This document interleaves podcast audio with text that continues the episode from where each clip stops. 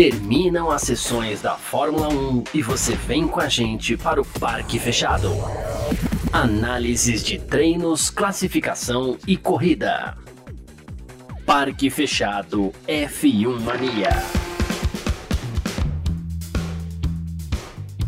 É isso, valeu demais pela sua presença, valeu você que tá junto com a gente por aqui no ar, mais uma edição do nosso Parque Fechado, aqui nesse sabadão, hoje 22 de julho de 2023, aqui na Filmania, você sabe assim que funciona, termina as sessões da Fórmula 1, você vem com a gente pro Parque Fechado pra gente comentar tudo aquilo que aconteceu, hoje sabadão, 22 de julho de 2023, terminou há pouco aí a qualificação para o Grande Prêmio da Hungria de Fórmula 1 com pole position de Lewis Hamilton. Olha só, hein?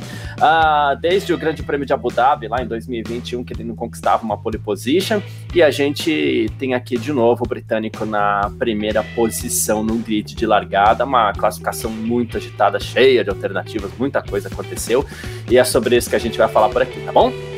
Bom, estamos ao vivo, como sempre, no YouTube da Filmania, Twitch, Facebook, Twitter da Filmania também. E estamos ao vivo lá no Terra TV, na home do terra.com.br. Muito obrigado pela presença de todo mundo que está junto com a gente por aqui também. Quem quiser, tá no Facebook, tá no Twitter, tá no na Twitch também. Pode deixar sua mensagem pra gente, a gente coloca tudo aqui embaixo, a gente bate um papo. O chat vai ferver hoje, que hoje o pessoal tá feliz aí com essa pole position do Hamilton. É, não, não por torcer contra ninguém, nem por nada, mas é porque alternativas sempre são muito agradáveis para quem está acompanhando um Mundial como esse de Fórmula 1, né? E nesse caso uh, não é diferente, tá bom? Uh, então vamos lá, a gente vai falar sobre isso também, sempre lembrando para você que quiser. É, a mandar o link para um amigo, chegar todo mundo assistir junto, depois vocês vão, depois vocês debatem, deixa um likezinho pra gente aí que a gente é, fortalece sempre, tá bom? Como eu sempre faço, vamos começar dando o resultado aqui. Né? Daqui a pouco o Vitor Berto vai estar tá aqui, também o Gabriel Gavinelli vai estar tá aqui com a gente. Então, Vamos para resultado, que é o que interessa primeiro. Lewis Hamilton da Mercedes, 1.16.609, marcou a pole position para o Grande Prêmio da Hungria, com Max Verstappen na segunda posição, fez 1.16.612, tá? Terceiro, Lando Norris da McLaren, 1.16.694. Né? Esses três aqui, ó, é, a gente está falando, e ainda o Oscar Piastri da McLaren, que fez um 16,905, esses todos aqui no mesmo décimo de segundo, tá? No mesmo décimo de segundo. Impressionante aqui, né? Uh, e aí a gente tem já na. Ah, não, o, o Piastri não. O Piastri fez um 16,905, então é o, os três primeiros no mesmo décimo de segundo, tá? Guan Yu Zhou da Alfa Romeo, é isso mesmo. Guan Yu Zhou da Alfa Romeo foi o quinto colocado, um 16,971. Sexto, Charles Leclerc da Ferrari, um 16,992. Sétimo, Valtteri Bottas da Alfa Romeo, um 17,034. Fernando Alonso da Aston Martin, um 17,035, é, fez o oitavo tempo. E Sérgio Pérez, da Red Bull, foi só o nono colocado, né? Um 17,045 com Nico Hulkenberg, da Haas, ele que fez aí o décimo tempo, um 17,186. Aí a gente já parte para aqueles que não chegaram, o Q3, né? Enfim. Carlos Sainz, da Ferrari, foi o décimo primeiro colocado. Esteban Ocon, da Alpine, o décimo segundo. Daniel Ricardo, da AlphaTauri, voltando para a Fórmula 1, aí foi o décimo terceiro. 14 Lance Stroll da Aston Martin, 15 Pierre Gasly da Alpine, e aí aqueles que não passaram para o Q2, 16 Alexander Albon da Williams, o 17 Yuki Tsunoda da AlphaTauri, 18º, George Russell da Mercedes, 19º, Kevin Magnussen da Haas. E o 20 último colocado aí, o Logan Sargent da Williams, tá bom? Como falei aqui, uma classificação cheia de alternativas, né? Muita coisa aconteceu, muita coisa bacana tal. Uh, tivemos um novo regulamento que a gente vai debater também aqui nessa edição do Parque Fechado e assim que o Vitor Berto também der ok pra gente, tá ok, já a gente já chama o Vitor Berto aqui, sem enrolação, né, Vitor? Porque a gente teve uma classificação para o Grande Prêmio da Hungria depois de tanto tempo.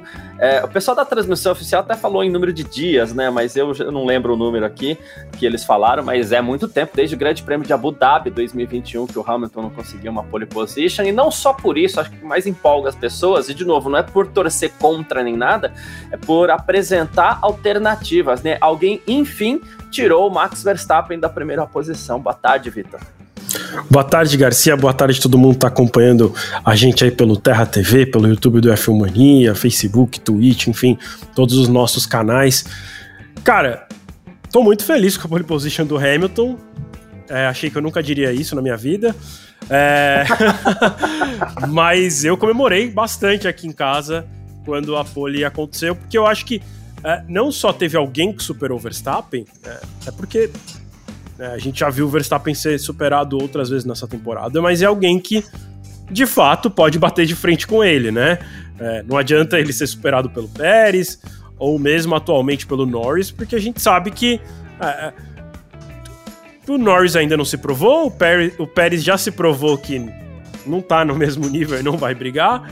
E o Hamilton é o Hamilton, a gente sabe quem ele é, né? É a pole de número 104 na carreira dele, é, é, junto com o Schumacher, o maior campeão é, de todos os tempos da categoria. Então, é, tem um outro gosto, né, pole position, que realmente é, acho difícil.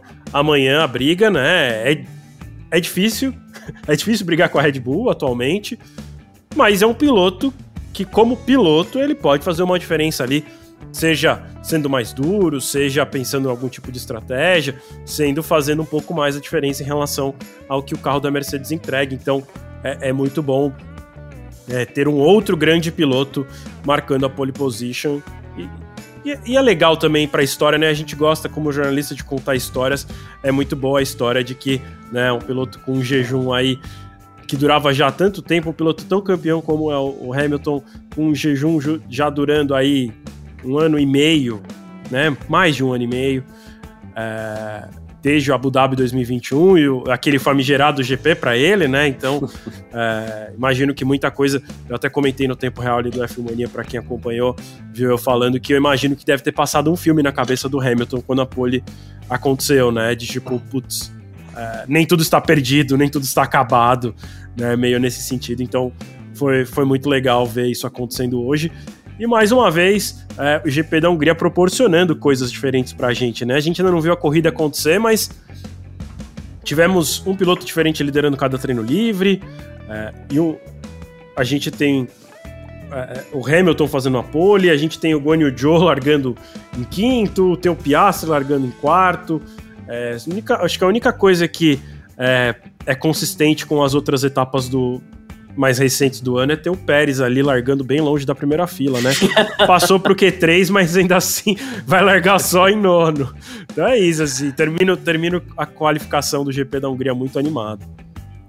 Você falou de filme passando na cabeça do Hamilton, o que a gente viu foi é, uma sequência complicada desde esse grande prêmio de Abu Dhabi, porque começa a temporada passada, começa muito mal, novo regulamento, novos carros, e a Mercedes escolhendo um caminho completamente errado Uh, ele com um novo companheiro de equipe, um promissor companheiro de equipe, que a, a, equipe inclusive aposta muito nele ainda, por mais que nas últimas corridas ele venha até devendo um pouquinho, mas isso é outro assunto.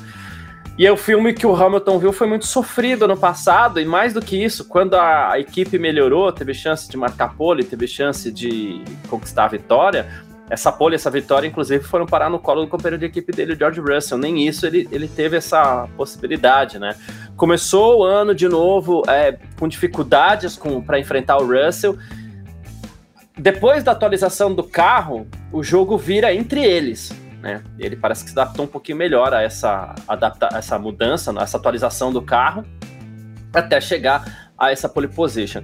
É, difícil a gente acreditar, e aí acho até importante a gente também segurar um pouco os ânimos, né? Porque assim, difícil acreditar que ele vai chegar amanhã e ah, vai vencer.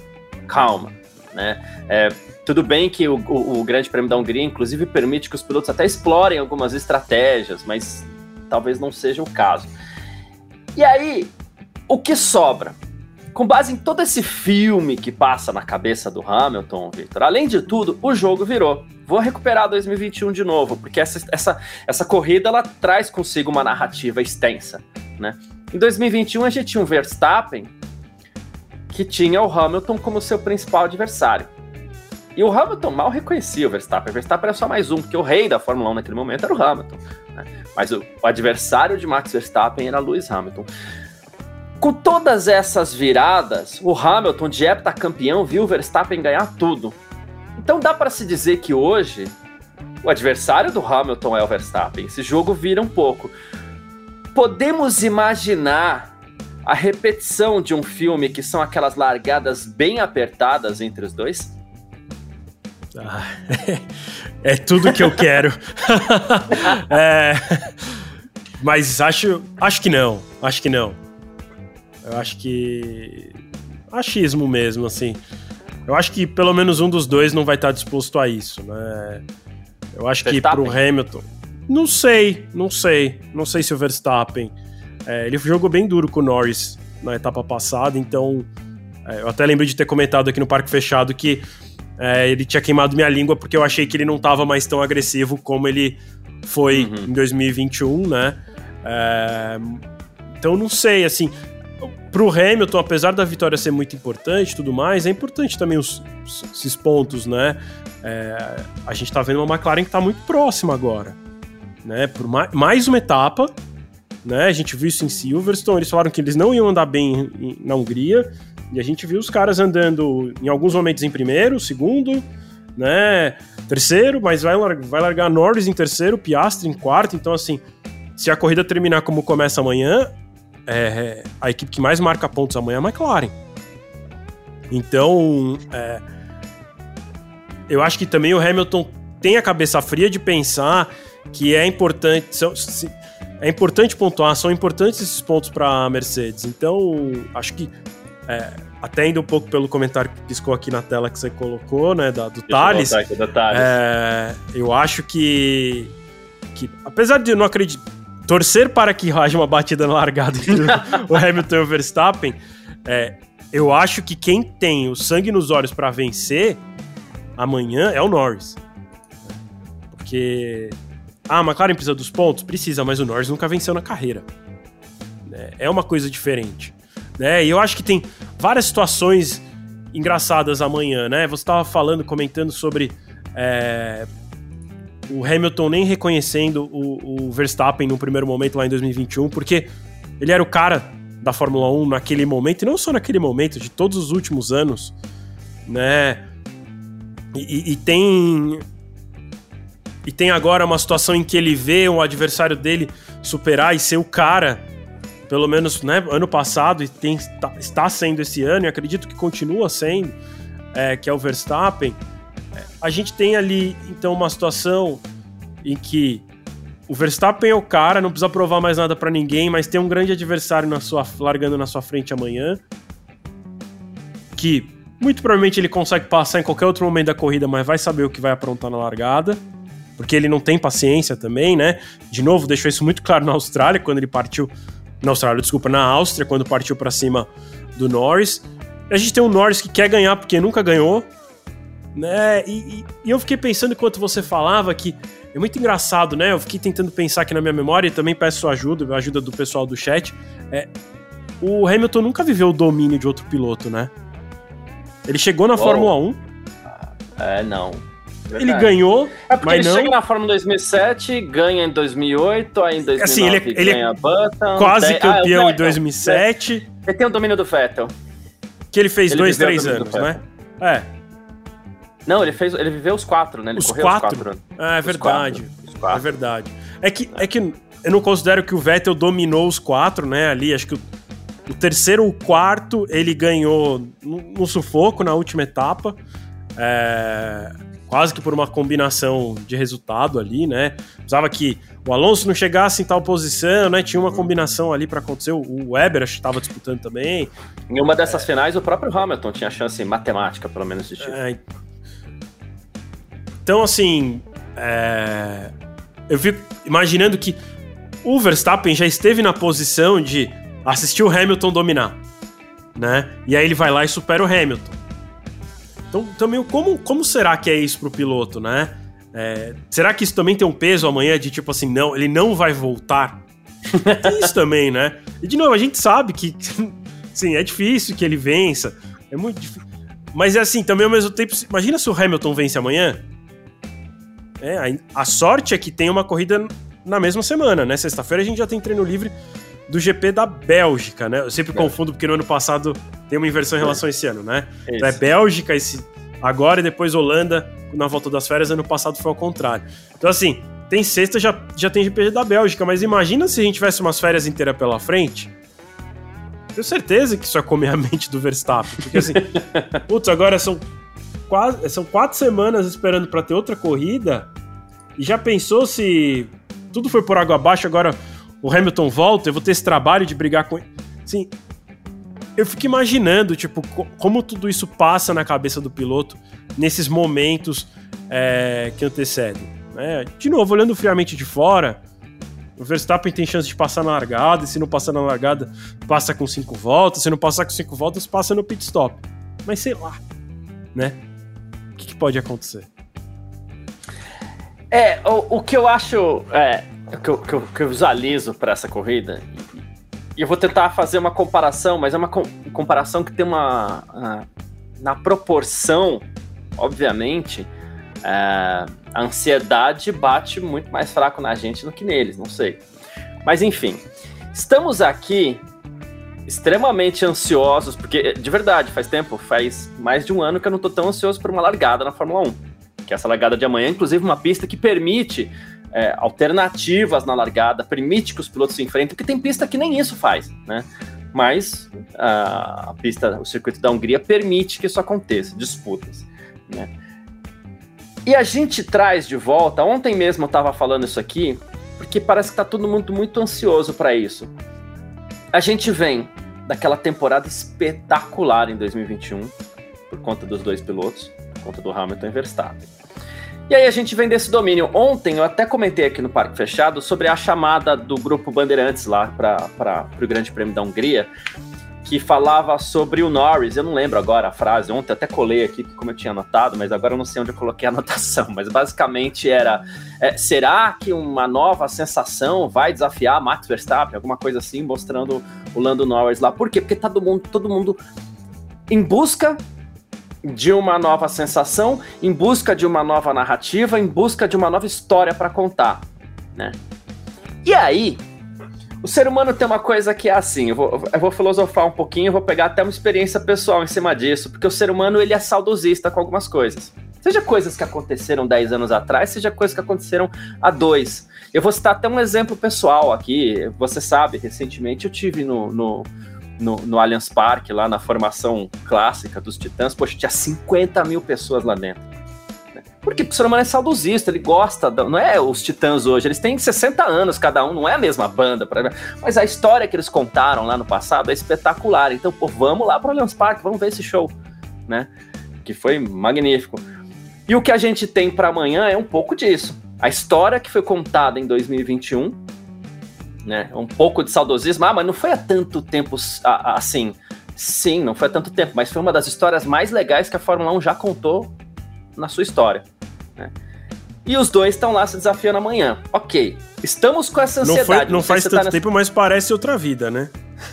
É, então, ainda mais com essa história de corrida toda semana, parece outra vida, porque de lá para cá a gente já teve mais de 30 corridas, né?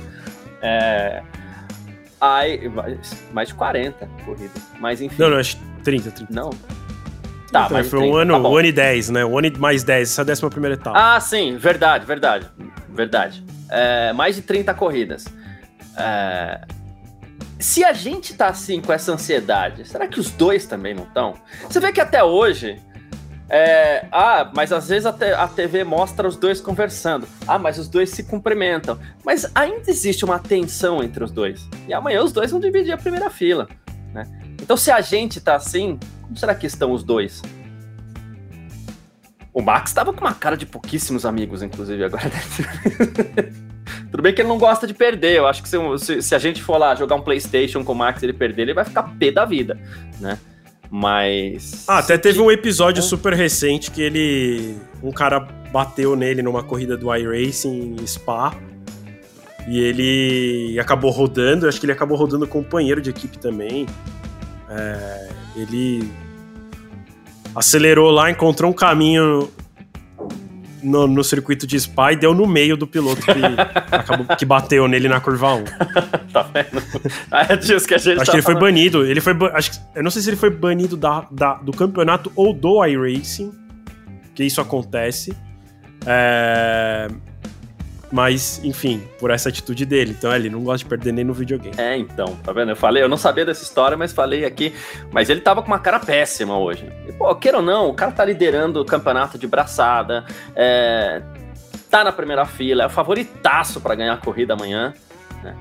Mas tava com uma cara de péssimos amigos, acho que muito também por ter perdido pro Hamilton.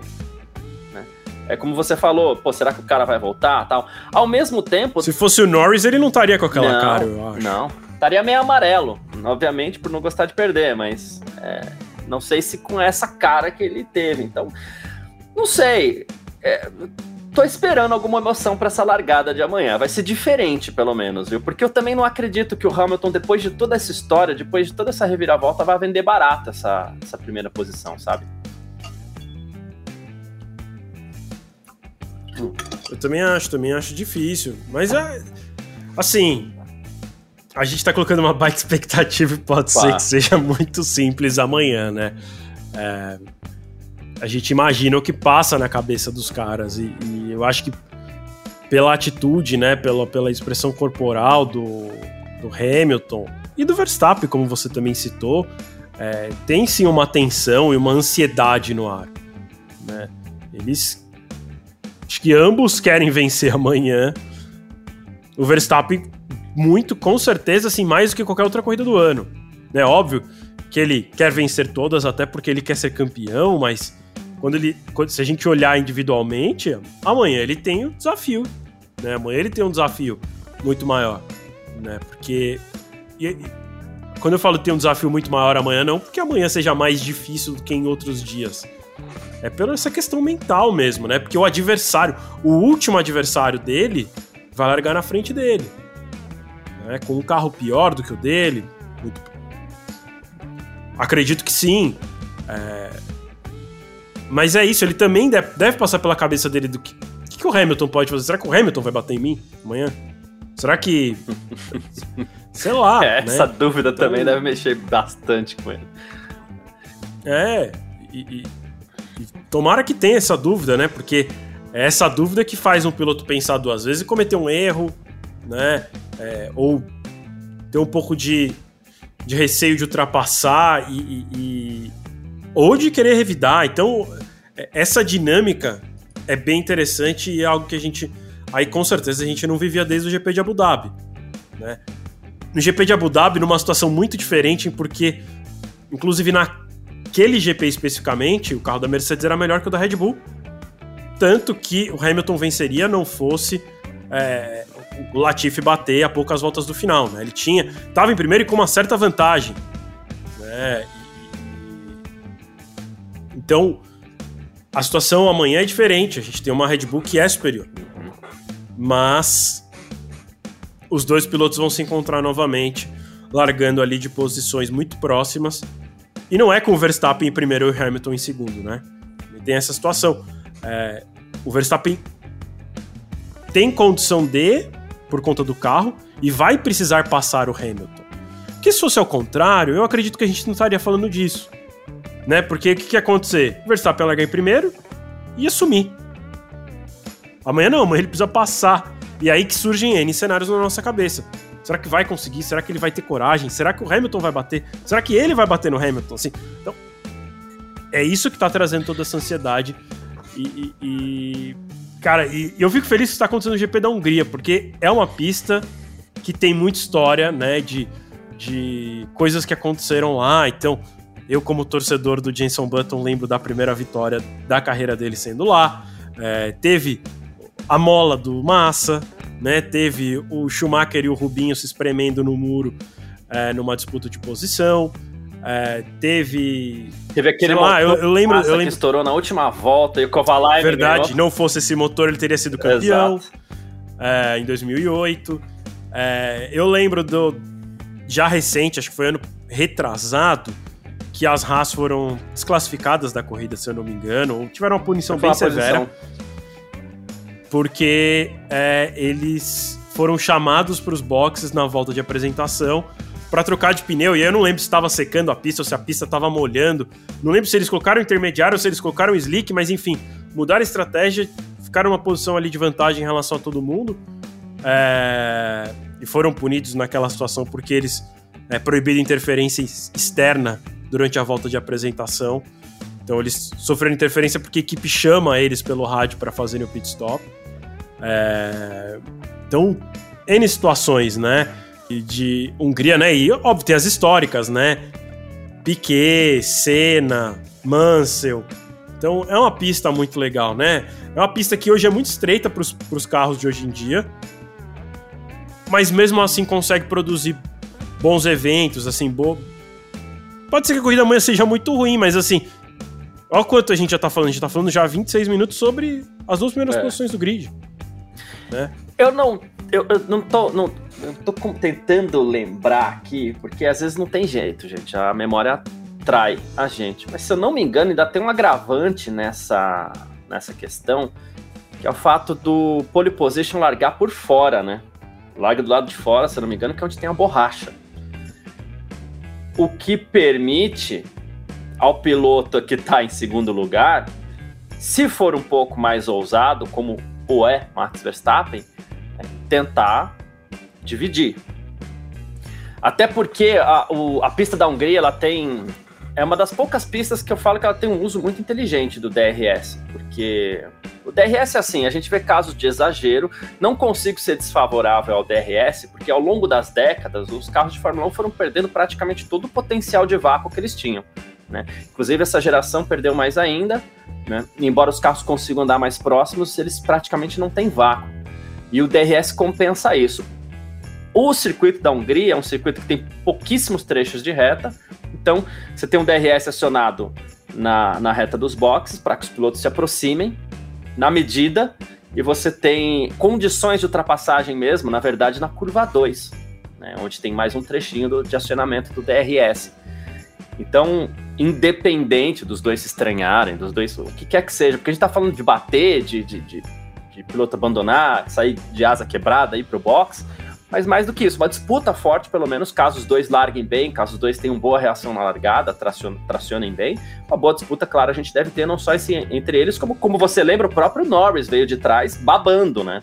Sim. Vem de Ô, trás Garcia, babando. Foi no ano retrasado que rolou um strike, não foi? Que largou na chuva. O Bottas. É, e aí rolou um strike, assim, tirou um monte de gente da corrida, né? Foi a vitória, inclusive, do Ocon então... É, é, com o Ocon em primeiro, o Vettel em segundo e o Hamilton em terceiro. A primeira curva normalmente não gera ultrapassagem, porque como você falou, eles se aproximam para passar lá na curva 2, mas ela gera algumas confusões, né? Sim. Então tem um histórico também aí de a primeira curva ser feita de maneira bem emocionante, porque eles tentam ficar o mais próximos possíveis, possível para conseguir passar na curva 2. Então isso, isso acaba gerando ali algum, alguns toques, algumas coisas na curva 1. É, é uma pista que é difícil de ultrapassar no restante dela, né? Ah, sim. Mas ali nessa situação de curva 1 para 2 e 3, tem boas é, a chances. A 3 também, a 3 também. É, porque tem cara que se posiciona na 2 por fora para ficar na verdade, não, acho que é na 4. Na, na é. 4, porque a 3 é. é uma curva ela muito é uma curva, suave. Né? É, uma curva. Ela a curva 2 é uma curva para esquerda, a curva 3 é uma esquerda de novo, e aí você desce para direita na 4. Então, é, tem piloto que se posiciona por fora na 2, faz a 3 por fora para mergulhar por dentro na 4. Então, é, é, é, um, é, uma pista que tem o primeiro trecho ali muito interessante. E eu trago outra coisa para essa mistura toda, que é Vimos hoje na, na Fórmula 3 e na Fórmula 2 os pilotos sofrendo, sofrendo muito com os pneus no final da corrida. Né? Tá bem quente lá. É... E a Fórmula 1 usou, sei lá, assim, eu tô esperando inclusive o comunicado da Pirelli. Não sei se vai chegar antes do final do parque fechado, mas é, eles costumam dividir com a imprensa é, quantos, pilotos, quantos, quantos pneus cada piloto tem no, novos. Porque assim, esse final de semana tem uma novidade, né? É, não só eles têm dois jogos de pneus a menos cada piloto, como eles também tiveram que usar os duros e os médios que eles normalmente não usam no, na qualificação. E forçaram eles a usarem também nos treinos livres para eles se prepararem para a qualificação. Ou seja, Exatamente. sei lá se eles têm pneus novos quantos pneus novos? É, talvez tenham pneus macios novos, mas talvez os macios não sejam usados amanhã. E aí, isso coloca numa situação de mais é, risco para os pilotos, porque eles vão ter pneus mais gastos, com uma, né, já largando de pneu, já, talvez eles larguem com pneus novos, mas talvez no pit stop já tenham que colocar pneus usados. E aí, com a temperatura que está lá, isso vai desgastando o pneu e cada carro, cada piloto tem seu desgaste ali diferente um do outro. Isso pode jogar é, para que a gente tenha ali um meio para o fim de corrida é, que também tenha isso dentro da equação de tipo quem vai terminar, talvez não na disputa pela vitória, mas do segundo para trás, isso seja definido dessa maneira. Né? Então a gente tem, por isso que eu falo que né, a Hungria costuma proporcionar boas etapas porque tem, tem esse monte de fatores e tem um fator que não deve impactar amanhã, mas que costuma acontecer, que é dar uma chuvidinha. Né? Então. Acho que eram 20% só de chance, geralmente quando a gente tem. É, dificilmente é. chove. Mas, mas em várias etapas a chuva caiu, né? E trouxe ainda mais uma mistura.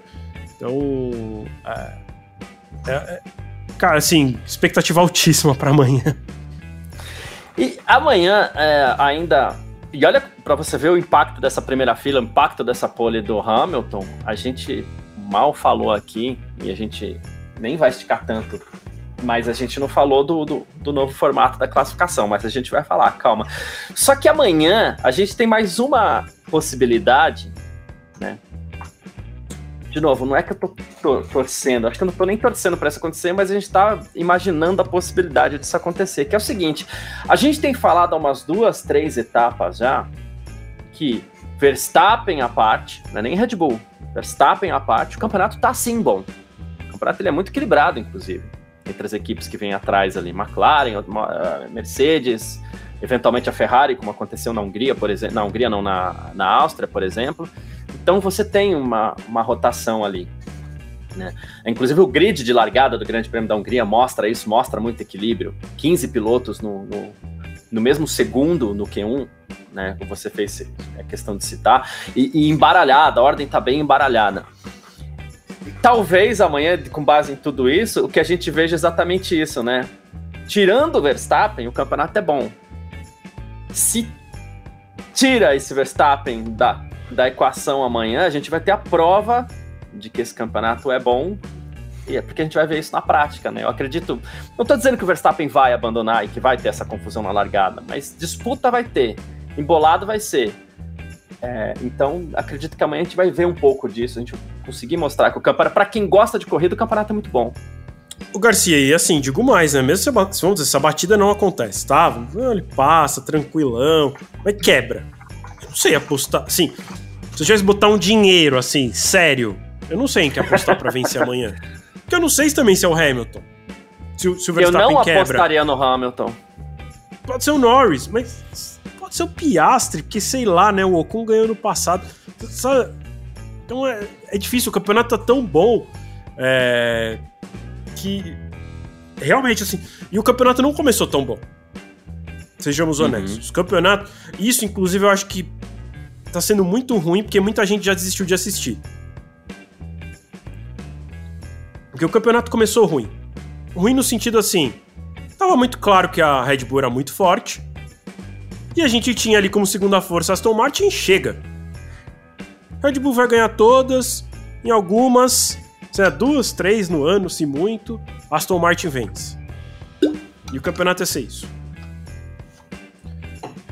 De Barcelona para cá, se eu não estou enganado, mas minha sensação é que de Barcelona para cá, é, a gente viu o Aston Martin começou a ficar um pouquinho para trás, aí a Alpine aparece em algumas etapas, mas nem tanto, mas assim, tá aparecendo. A Haas tem é um treininho ou outro. Lá. Tem um treininho ou outro. É, o Huckenberg tá andando bem no GP da Hungria. É, no fim de semana até agora, né? É, só que aí vou, vou, falei de umas assim que eu. que, ah, sei lá, de vez em quando aparece, mas que no começo do ano parecia que tava andando lá para disputar quem era a última, né? Ah, inclusive tem uma equipe que, na minha opinião, é a segunda pior, que é a Alfa Romeo, que também, né? Sim. Uhum. O Anil Joe liderou Q1, Bottas vai largar, sei lá, em quinto, sexto, sei lá. É, tô falando aqui, ó. Ele vai largar. O, o, o, Joe vai largar em quinto, o Bottas vai largar em sétimo. Então, assim, é esses. Mas vamos tirar também eles da conta. Porque acho que acho que é só na Hungria, depois volta tudo normal. Mas agora, para mim, já virou normal que tem Aston Martin que vai ali brigar, né? Brigar, eu digo mais pelo campeonato, parece que ela deu uma boa queda. O Alonso larga em oitavo, o Stroll nem passou pro Q3, quase não passou pro Q2. Exato. É, mas tem Mercedes, tem McLaren, que surgiu do nada, tava péssima também no ano, e agora me parece que até se a gente for falar em consistência, ela me parece ser a segunda equipe. Porque é, pensando nessas duas últimas etapas, né? Mas assim, eu digo consistência porque nessas duas etapas eles ficaram ali brigando pela primeira fila, né? É, quando a gente olha para outras equipes, ah, a Ferrari foi bem na etapa passada essa aqui, o Sainz caiu no Q2, o Leclerc quase caiu também, mas vai largar em sexto amanhã, que o sexto não é muito bom. Então, assim, se eu olhar as últimas duas etapas, a McLaren está mais consistente. Então tem Mercedes, McLaren, tem Ferrari, né? Tem o Pérez, que a gente não sabe onde vai parar. Então, o campeonato ficou muito bom. É... A gente falou sobre isso na etapa passada. E assim, não consigo apostar quem vai ser vice-campeão. Não consigo nem de construtores, nem no de pilotos. Né? Até porque gente... eu não aposto no Pérez. Até porque é difícil de apostar no Pérez. É. Né? Porque a gente, toda etapa a gente fala assim, não, não é possível, a etapa passada foi uma coincidência, um azar, e agora vai tudo voltar ao normal. Aí ele é eliminado no Q1. Né? Ah, e é eliminado no Q2. Aí essa aqui, nossa, o Pérez passou, né? Tá até lá no F1 Mania, a gente fez uma notícia falando que ele passou pro Q3. Foi um acontecimento, né? Ele ficou cinco etapas consecutivas sem passar pro Q3, passou pro Q3 vai largar em nono. Né? Passa a pro gente... Q3 e toma pau de quase todo mundo. Quase todo é mundo. Ele só, ele só foi melhor que o Huckenberg. E assim, um décimo. É também que, nossa, o Huckenberg fez quatro décimos mais lento que todo mundo. Não, o Huckenberg terminou perto do Pérez. Né? De, de novo, assim, eu acho que não, é, não é, ah, nossa, o Pérez é lento. Eu acho que ele vai largar em nono porque ele foi o primeiro a sair para a última tentativa. Mas por que, que ele foi o primeiro a sair para a última tentativa? Porque acho que estavam com medo dele fazer alguma besteira e aí precisar ele fazer uma segunda volta. Eu acho que acabam, ele acaba se colocando numa situação de risco porque ele tá com um histórico muito ruim. Uhum. Né? Eu não acho que ele é o nono mais rápido, que, ou sei lá, se a gente for olhar a tabela ao contrário, ele é o. Sei lá, que posição que é o. Se olhar ao contrário. Mas enfim, é, ele não é o décimo primeiro mais lento, ou o nono mais rápido. Eu acho que ele não é, não é, ele não é isso. Mas ele tá numa sequência e também por conta disso ele acaba se colocando numa situação em que joga ele para esse tipo de posição de largada. Vai largar em nono. Com a Red Bull. O mínimo que ele tinha que fazer nessa etapa é largar em terceiro. Nossa, assim, se muito mal, em quinto. Que atrás do Piastri lá de McLaren. Não, ele vai largar em nono. Vai largar atrás das duas Alfa Romeo. Então, é enfim, eu já abriu. Tô indo pra, pro lado do Pérez, né, pra falar mal do Pérez. Eu tava falando tudo isso pra falar. não dá para saber quem vai terminar em segundo o campeonato desse ano. Neste momento, não dá para saber. A gente ainda não chegou na metade da temporada. É, e não dá para saber quem vai ser o vice-campeão. Ah, mas é muito chato torcer pra quem vai terminar em segundo, se eu já sei o campeão. Cara, mas todas as corridas estão sendo boas, né? Uhum. É, a gente não sabe na etapa passada, o Norris passou o Verstappen e todo mundo falou: Meu Deus do céu, o que tá acontecendo? O Verstappen passou depois? Passou, mas teve esse momento. Aí agora estamos vivendo um momento em que o, o, o, Hamilton faz a pole position e a gente tá aqui discutindo. E caramba, será que. Como é que será que vai ser amanhã? Eles vão bater? Será que ele, o Verstappen não vai conseguir passar o Hamilton? De novo, pode ser que passe fácil, mas olha a conversa que a gente tá tendo. E a gente não tá forçando a barra, não, porque a gente também, né?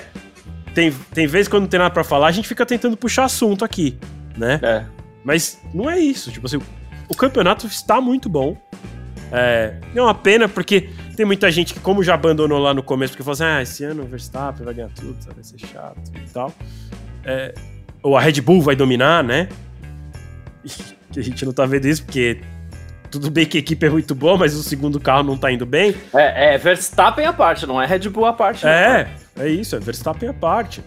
E que, e que eu até digo que este domínio é diferente do, do último domínio que a gente viu, em que era um domínio da Mercedes, né? Que era Hamilton em segundo, em primeiro, Bottas em segundo, né? Ou antes era Hamilton em primeiro, Rosberg em segundo. E óbvio, tinha hum. momentos em que aconteciam claro. resultados diferentes, tanto que o Rosberg foi campeão. É, mas era um domínio muito grande da Mercedes. Agora o que a gente tá vendo é o Verstappen muito bem. Eu acho que a Red Bull tem o melhor carro, mas o segundo piloto não tá entregando.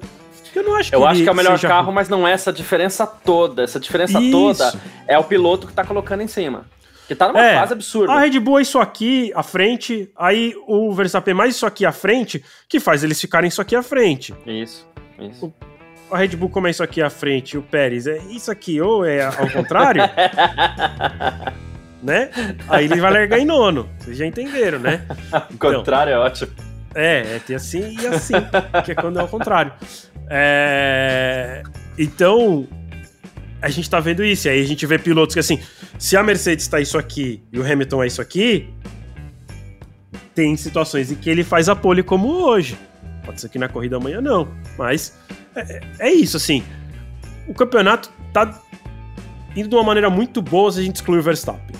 E é. as corridas estão sendo boas, as últimas, até com o Verstappen.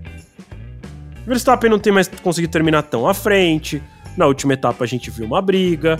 Amanhã a gente vai ter que ver uma briga, se ele quiser ganhar. Sim. Né? Então. É, tá muito legal, assim. Tô, eu tô ansioso e eu tô, e eu tô, eu tô meio chateado que as férias estão chegando. E aí a gente vai ficar aí assim, três semanas com aquela. Putz, não ter corrida e tava tão bom, né? A gente pensou se volta tá chato de novo. então, é, eu quero. Eu sempre fico com a sensação quando vai ter um intervalo, as coisas vão mudar. E eu, eu sou pessimista, então eu sempre acho que vai ser pra pior. Então, quando tá bom, deixa de ficar bom, porque se der uma pausa, vai voltar e vai ser um domínio. Aí o Pérez vai ter descansado, vai ter ido lá tomar umas tequila no México, vai voltar bem, vai terminar em segundo todos, a gente vai falar, nossa, que chato a Fórmula 1. É, então eu não queria que tivesse intervalo mais, não. Eu acho que tem duas coisas. Primeiro aqui o Meia de Patinhos fala assim, nossa, parem de forçar. E também o Carlos Teles aqui, meu xará, ele falou assim, campeonato é bom, não sabe quem vai ser o vice, deu risada aqui, né? Tem duas coisas que a gente tem que, tem que saber separar aqui. Primeiro, quando a gente está falando do Verstappen, é claro que tudo isso seria muito mais legal se tivesse acontecendo com disputa pela vitória. Ninguém aqui está ignorando essa, esse fato. Se tudo isso que a gente está vendo do segundo para trás fosse briga pelo P1, seria 70 vezes melhor, obviamente. Né? Ninguém tá, tá, tá excluindo isso.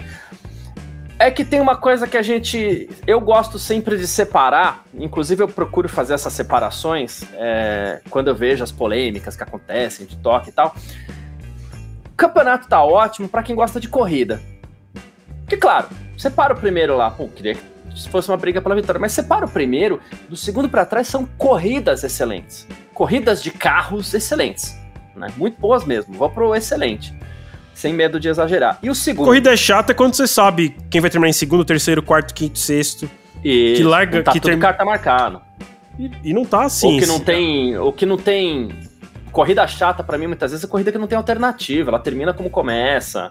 É, essas coisas a gente não é tem É que visto, atualmente, claro, também... Garcia, sinceramente assim, também se terminar como começar amanhã, primeiro que o Verstappen não vai ganhar, então vai ser muito legal, mas é, E de, e de, novo, não é porque eu sou hater do Verstappen, é só porque a gente, é, né, a gente gosta de, de ver resultados diferentes para dar uma emoçãozinha no campeonato. Mas digamos que só o Verstappen passe amanhã. O Verstappen passa termina do jeito que fica dali para trás. A corrida vai ter sido chata? Sim. O resultado vai ter sido legal. Não, o resultado vai ser legal, mas aí sim. É, é a corrida é, é chata, concordo. A corrida, a corrida é chata. É chata. O resultado é interessante. E, e onde eu bato na tecla é que temos. É, a gente vem tendo corridas legais. Né? Verstappen, uma parte, as coisas são. O próprio L Frazão tava perfeito. Para quem gosta de corrida, o campeonato tá muito bom. Né? Verstappen, a parte. A gente nunca vai esquecer isso, porque seria melhor se fosse a, a briga pelo primeiro. E o segundo, que é o que me deixa otimista. Né? Uh, o que a gente vê são equipes, e a gente falou isso na etapa passada, são equipes entendendo melhor esse carro. Tanto que cada atualização grande de uma equipe, pô, catapulta ela lá para cima. É o caso da McLaren agora, que saiu de uma das piores para uma das melhores equipes, né? E existe o limite para qualquer desenvolvimento de qualquer tipo de máquina, né? Se a Red Bull é a melhor, ela está mais próxima desse limite. Pode ser isso, mais próxima e as outras nem aparecendo aqui, ou pode ser aqui, mas ela está mais próxima desse limite, o que significa que as outras equipes têm muito mais a se desenvolver e parece que elas estão encontrando isso. Vai chegar um momento, se esse regulamento não mudar muito daqui a pouco, né? Mas sim, vai chegar um momento, e acredito que já para o ano que vem tenhamos algo muito melhor, porque as equipes estarão chegando. Pobre da Ferrari, que é uma equipe que, né, enfim. Mas assim, McLaren, Mercedes parecem estar trabalhando muito bem. Alpine é uma equipe que por algum motivo eu vivo acreditando na Alpine também, mas enfim, um pouco de ilusão também. Mas a gente já vê um salto da Aston Martin esse ano, e a Aston Martin é uma equipe que tem um staff muito forte, né? é, investindo muito em estrutura, pode chegar. Né? Então, além de estar feliz com a ascensão dessas equipes, pensando no próximo campeonato, né? Tô vendo também corridas muito boas, de novo, Verstappen à parte, mas por quê? Porque eu gosto de corrida, não é só a história do quem vai vencer a corrida para mim. Para mim existe uma corrida com 20 pilotos, e as corridas têm sido muito boas, assim. Eu acho que são duas coisas diferentes. Né? Sim, sim. É, é. E como eu falei, assim, eu, eu admito que para mim o campeonato no começo estava ruim. Concordo. Né? Porque a gente não tinha alternativas, né? Era, a gente via que a Red Bull tinha chance de ganhar 20 no ano e a Aston Martin ia papar duas, três, né? Uhum. E, e a gente já mudou o cenário, né? Agora a gente tem, talvez a Red Bull ganhe, ganhe 20, talvez sim. Mas quem que vai ganhar as duas, três que sobram? Eu não sei. Não sei mais. Né? Não sei mais quem vai ser vice. Antes a gente sabia quem ia ser vice-campeão de construtores. Ia ser Aston Martin. Começou o campeonato assim, era muito claro isso. Né? E, e já mudou. Né? Assim, eu não sei nem se a Aston Martin vai terminar entre as quatro primeiras atualmente. Sei lá, é que eles fizeram, é que eles fizeram ótimos resultados no começo do ano, mas eles também são uma equipe de um piloto só. Só tem o Alonso pontuando sozinho, é difícil de pontuar perto do que agora Norris e Piastri demonstram que podem pontuar, Russell e Hamilton, Leclerc e Sainz. Por mais que muita gente, ou quase todo mundo, ou todo mundo tenha ressalvas em relação a pelo menos um piloto de cada uma das equipes que eu citei, eles são todos melhores do que o Stroll. Então, Sim. É, a Aston Martin tá em desvantagem. Então, assim, se a gente começou com uma equipe que era tão dominante na segunda posição, vamos assim chamar, né? Nem sei se dá pra, pra falar isso, mas assim, ela era sólida na segunda posição. É essa. Qual é o segundo melhor carro do grid? Aston Martin. Quem tem chance de chegar na Red Bull? Aston Martin. Agora a gente não sabe. Não sabe mesmo. Então isso é legal de, de acompanhar, isso é legal de ver. O Alonso começou o ano fazendo pódios em sequência, hoje vai, amanhã vai lá ganhar oitavo. Ele errou? Não, não errou. O carro já não é mais tão bom. Uhum.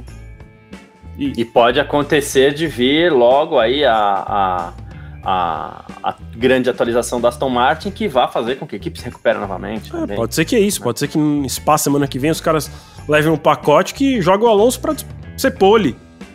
Igual uhum. o Hamilton foi hoje. Então, isso está tornando o campeonato interessante. Né? E, e, então, realmente, assim, eu tô bem feliz com o rumo que, que o campeonato tá tomando, porque realmente chegar nas últimas corridas do jeito que tava se desenhando no começo ia ser muito triste, assim, a gente ia chegar arrastado lá. É, e, e, já naquela coisa assim, ah, podia acabar logo, que só a Red Bull ganha. Aí quando sobra alguma coisa, o Alonso Agora a gente não sabe mais o que vai acontecer em relação ao segundo para trás. E isso está sendo bem legal, porque como a gente falou, a gente gosta de corrida, não só de ver quem vai ganhar. Então, é, 2023 para mim tá se desenhando de um certo modo melhor que 2022. Por mais que 2022 a gente tenha visto disputas pela primeira posição né, entre o Leclerc e o Verstappen, ainda assim se limitava a duas equipes e quando a Ferrari parece que parou de evoluir ou de andar para frente, ficou muito só a Red Bull.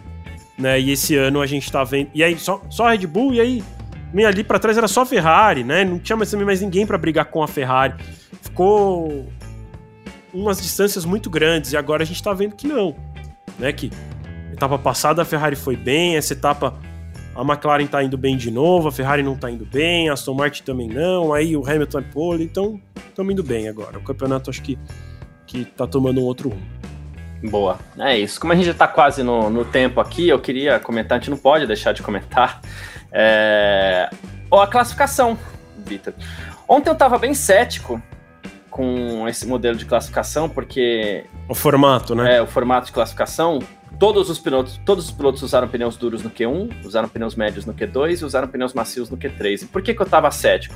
Você coloca todo mundo em condições iguais, quem que vai prevalecer? As melhores equipes. Na minha cabeça era isso. Mas sim, uns treinaram mais o pneu duro, outros treinaram menos, outros se dão melhor com os pneus duros, outros têm problemas para aquecer a borracha. Então, no fim das contas, a gente teve até algumas alternativas interessantes ali. Embora como resultado final, a gente não tenha tido. Não, tem, teve uma surpresa só no, no, no, Q1, que foi a queda do Russell, mas muito por conta do tráfego também. Mas a gente viu os pilotos indo. É, passando mais tempo na pista, a gente viu a tabela mudando bastante a todo momento, até porque essa questão do aquecimento do pneu faz muita diferença, então, né, se você bobear um pouquinho, você vai acabar ficando para trás. Foi movimentado, principalmente o Q1 hoje, né? Foi, foi. Eu ia falar, realmente, assim, eu acho que é uma coisa do Q1, porque o pneu duro tem essa diferença entre as equipes, né? Tem equipe que não consegue andar no pneu duro, tem equipe que meio que tanto faz, e tem equipe que acaba se destacando, é, que na média consegue andar melhor que as outras no pneu duro.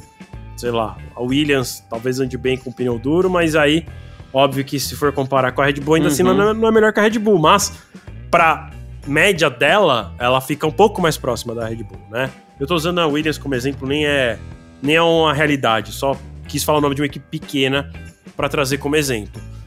É, o, que, o que eu acho só, Garcia, assim, por um lado, eu, eu, achei, eu acho bem interessante eu gostei como, é que foi, como foi hoje. Pode ser meio artificial? A gente pode considerar meio artificial. Porque, ah, não necessariamente é o piloto mais rápido, só que assim, Q1, Q2, Q3 já não é artificial. E se o cara fizer o melhor volta no Q1, ele não é pole. Ele só passa pro Q2. Então já é um uhum. sistema que não é naturalmente o mais rápido. Né? Então assim, acrescentar mais isso, eu não vejo como um grande problema. A única coisa que eu acho é que se eles fizerem isso aí mais meia dúzia de etapa, quando a gente chegar lá na sexta etapa, já vai. O Q3, o Q1 vai ser igual ao Q3 que aí todo mundo vai começar a trabalhar mais nos pneus duros. Então, assim, sei lá, se a Red Bull não anda bem de pneu duro, ela vai passar a andar porque ela vai começar a testar mais o carro nessa condição, acertar o carro mais para essa condição, a buscar um acerto que seja melhor na média pro duro e pro macio, porque hoje talvez eles busquem muito pro médio e o macio, e o duro fique um pouco de fora. Por isso que acontece essa surpresa que foi hoje. Eu acho que hoje tem muito também o fator da surpresa, assim. Não surpresa pra gente, mas o inesperado para todos. Ninguém sabia o que esperar nas equipes. Né?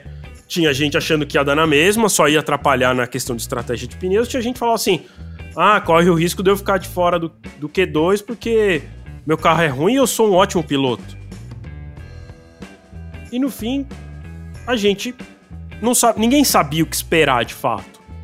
Né? Quando todo mundo sai para pista de pneu duro, o que, que acontece? Não é para saber. Né? Nunca, nunca se soube, nunca se viu, nunca, nunca estivemos nessa situação. A gente vai repetir esse cenário em, em Monza. Como é que vai ser lá? Vamos ver. Né? É... Eu acredito que vai dar na mesma daqui a um tempo. Mas tomara que não, tomara que não, tomara que que seja uma situação em que deu uma bagunçada maior, porque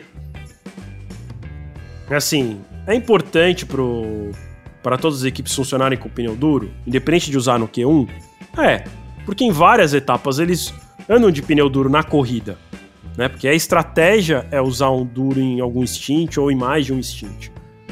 É, então seria interessante para forçar o desenvolvimento em todas as situações. Né? E às vezes você co coloca uma equipe que que estava falando do teto de desenvolvimento, né? Então, às vezes a, a, Red Bull já atingiu esse teto, só que quando ela se bota num cenário como esse, ela vê que uhum. não. Assim, ah, o carro dela é maravilhoso, mas no duro não. Então, pera aí que tem que arrumar. E às vezes você tem que até se forçar a dar um passo atrás, né? É. Pra poder corrigir aquela situação.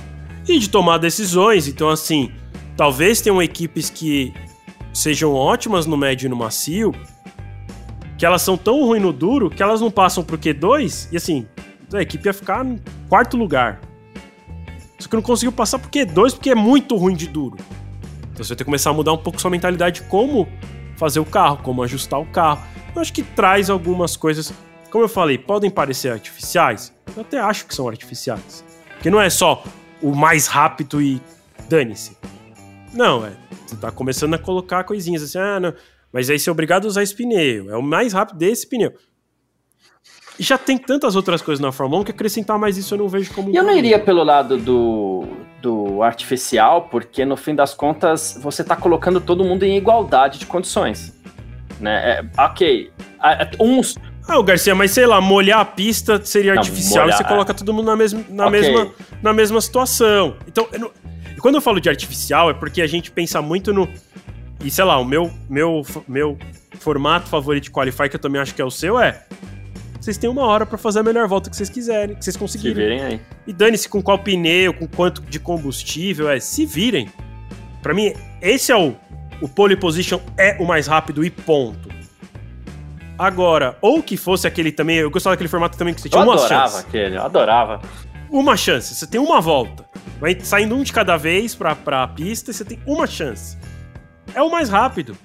Ah, mas aí errou? aí errou. Então, você, o mais rápido, mas você tem que ser o mais rápido sem errar. Se errar, você não é o mais rápido sem errar. Hoje com track limits é... ia dar polêmica, né? Mas. é, hoje em dia seria complexo, mas assim. Ia dar polêmica, mas ao mesmo tempo é. Você tem que tirar um pouquinho mais uhum. o pé. E aí você vai, aí você vai ver também qual que, que tira mais o pé. Não gosto de track limits, acho uma grande bobagem, não gosto da regra. Mas Aí também eu concordo contigo, coloca todo mundo na mesma situação. É, que eu, que eu falo de artificial é nesse sentido, de tipo, não ser só o mais rápido e ponto. Tá, tá. Mas eu já considero o sistema Q1, Q2, Q3 artificial. Acrescentar mais isso é só mais um artifício. Okay.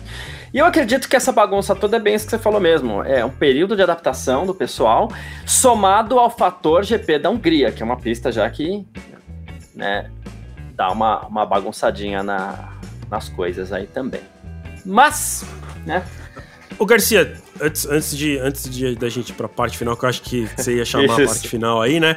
Só para concluir esse comentário do, do Qualify, eu acho que tem o fator GP da Hungria e tem um outro fator que vai ser interessante de acompanhar, e por isso seria legal se eles testassem mais ao longo do ano, porque, não sei, em Monza não costuma chover, então não sei como é que vai ser, e eu tô indo pro, pro máximo de chover, e chover não vai ter duro médio macio, mas eu pensei mais na, no clima. Porque também vai ter uma diferença que, assim, hoje tava muito quente lá. Então os duros boa, funcionam de boa. uma maneira. Se, se eles forem com esse pneu no frio, é outra história. Talvez tenham outros carros que vão bem outros carros que vão mal. A Bélgica semana que vem, por exemplo. Né? Então, é... não é só a história de tipo, ah, o carro é bom no duro ou não. Tem o carro é bom no duro, no frio. Porque é mais difícil esquentar ainda o pneu. Vou citar duas ocasiões. A Bélgica, que costuma ser. Três, vou citar três, vai. É, a Bélgica, que é uma região montanhosa, não costuma fazer tanto calor. Às vezes faz, mas não costuma fazer tanto calor. É, Singapura, que é à noite. É, então, à noite já, obviamente, a pista, o asfalto muito mais gelado. E São Paulo, que é uma. Apesar de ser quente e lá. São Paulo, que é uma caixinha é. de surpresa, né? É. E se você Sim. for falar de noite, ainda tem. Suzuka também. Não costuma ser tão quente. Às vezes surpreende. Você tem Losail ainda, que, que é noturno também, Losail, né? E, é noturno e, também. E Abu Dhabi, né? Então. E, e, o noturno no. Seria interessante. Noturno no deserto costuma ser mais frio até do que Singapura. Tem esse lado aí, como você citou. Sim. Então, é, é, esse tipo de situação vai ser interessante também. Né? Hoje eles estavam numa situação que era fácil. Ah, pneu, pneu duro no calor, ele demora mais para esquentar, mas não é. Né? Estavam esperando fazer duas voltas para esquentar uhum. o pneu. Né? E todo mundo não precisou fazer é. isso. Fez uma volta e pronto. Nessas pistas no frio, Provavelmente eles vão ter que dar duas voltas e mesmo assim vai ter carro que não vai chegar lá. E aí você começa a trazer elementos que são ainda mais interessantes. Então eu gosto, assim. Eu acho que independente de ter, sei lá, em algum momento ficar tudo igual, eu queria que mudasse, porque se ficar tudo igual, continua igual que é hoje. Se não, a gente tem um elemento a mais aí para dar uma bagunçada e para forçar os pilotos e as equipes a pensarem em estratégia de uso de pneu, a desenvolvimento do carro e até a forma de pilotagem, né? Porque isso também faz diferença no aquecimento Boa, dos pneus. Perfeito. Agora sim, vamos lá para aquela é, nossa fase final aí, onde a gente deixa os nossos palpites para amanhã. Vitor Beto, e você que está assistindo aí também, aproveita para deixar o seu palpite, que a gente vai colocando tudo aqui na tela. Quero saber quem vai fazer o pódio para o Grande Prêmio da Hungria amanhã, Vitor. Eu acho que amanhã ah, vai ser muito parecido com como vai começar. Vai ser Verstappen, Hamilton e Norris. Verstappen, Hamilton. Ah, mesma, mesma linha, né? Boa. É, o Verstappen passa em algum momento ali. Não é o que eu estou torcendo, é o que eu acho que vai acontecer porque. Sei lá. Eu vou. Já tem que fazer uma aposta e até. Eu fiz uma aposta é, segura. É, eu vou numa isso. aposta assim, que até a aposta nossa tem que ser estratégica, né? Então. É, eu vou numa linha, assim, acredito que a gente tem algum tipo de, de problema na largada amanhã sim, né? E você que você vai me perguntar por quê, mas eu vou de eu ia falar exatamente isso, eu tô rindo, porque eu ia no mesmo, exatamente no mesmo palpite da Fernanda Lopes, que é Hamilton, Norris e Verstappen. Você fala assim, qual a lógica do Verstappen? O que vai é, acontecer? Qual a lógica do Verstappen em terceiro? não sei se é o mesmo caso da Fernanda aqui, que assim, imagina um toque entre os dois na largada, mas não aquele toque pro Verstappen abandonar. Aquele toque de, oh meu Deus, vou ter que parar no box e trocar minha asa, né? E aí eu vou cair lá para trás, né? Vou perder tempo logo na primeira volta, o pelotão vai se desgarrar, a gente não vai ter safety car, e aí ele vai ter que remar um pouquinho, mas oh meu Deus, só conseguiu ir até o terceiro lugar, e aí o Hamilton vai conseguir a vitóriazinha dele. Eu ia dar o mesmo palpite que você, viu, Fernanda, com direito a storytelling ainda. uh, mas é isso. Uh, o, o, o Cláudio Cristiano, inclusive, eu até aproveitar aqui para mandar alguns abraços, tô colocando na tela aqui. É, e também foi Hamilton, Norris e Max, né? É, cadê aqui, ó? A Dilma, o próprio Cláudio. Eu vi que o Cláudio até deixou uma pergunta aqui mais cedo. Bom, bastante gente participou hoje aqui. No começo a gente abriu um pouco mais. Ah, ele falou da Alfa Romeo também, né? É, rapidinho, aqui na questão da Alfa Romeo, antes da gente ir embora, porque é verdade, eu lembro que ele tinha deixado essa, essa pergunta, que a gente viu de surpresa da Alfa Romeo. Um Guanyu Joe na quinta colocação foi muito legal também, né, Vitor? Sem dúvida, né? E não foi com. Sim, eles lideraram no Q1, fizeram um bom Q2, tiveram também um bom Q3 e foi com o Joe, não com o é. Bottas. Então, isso é mais interessante ainda, né? É... Assim. Imagino que seja a melhor posição de largada dele, né?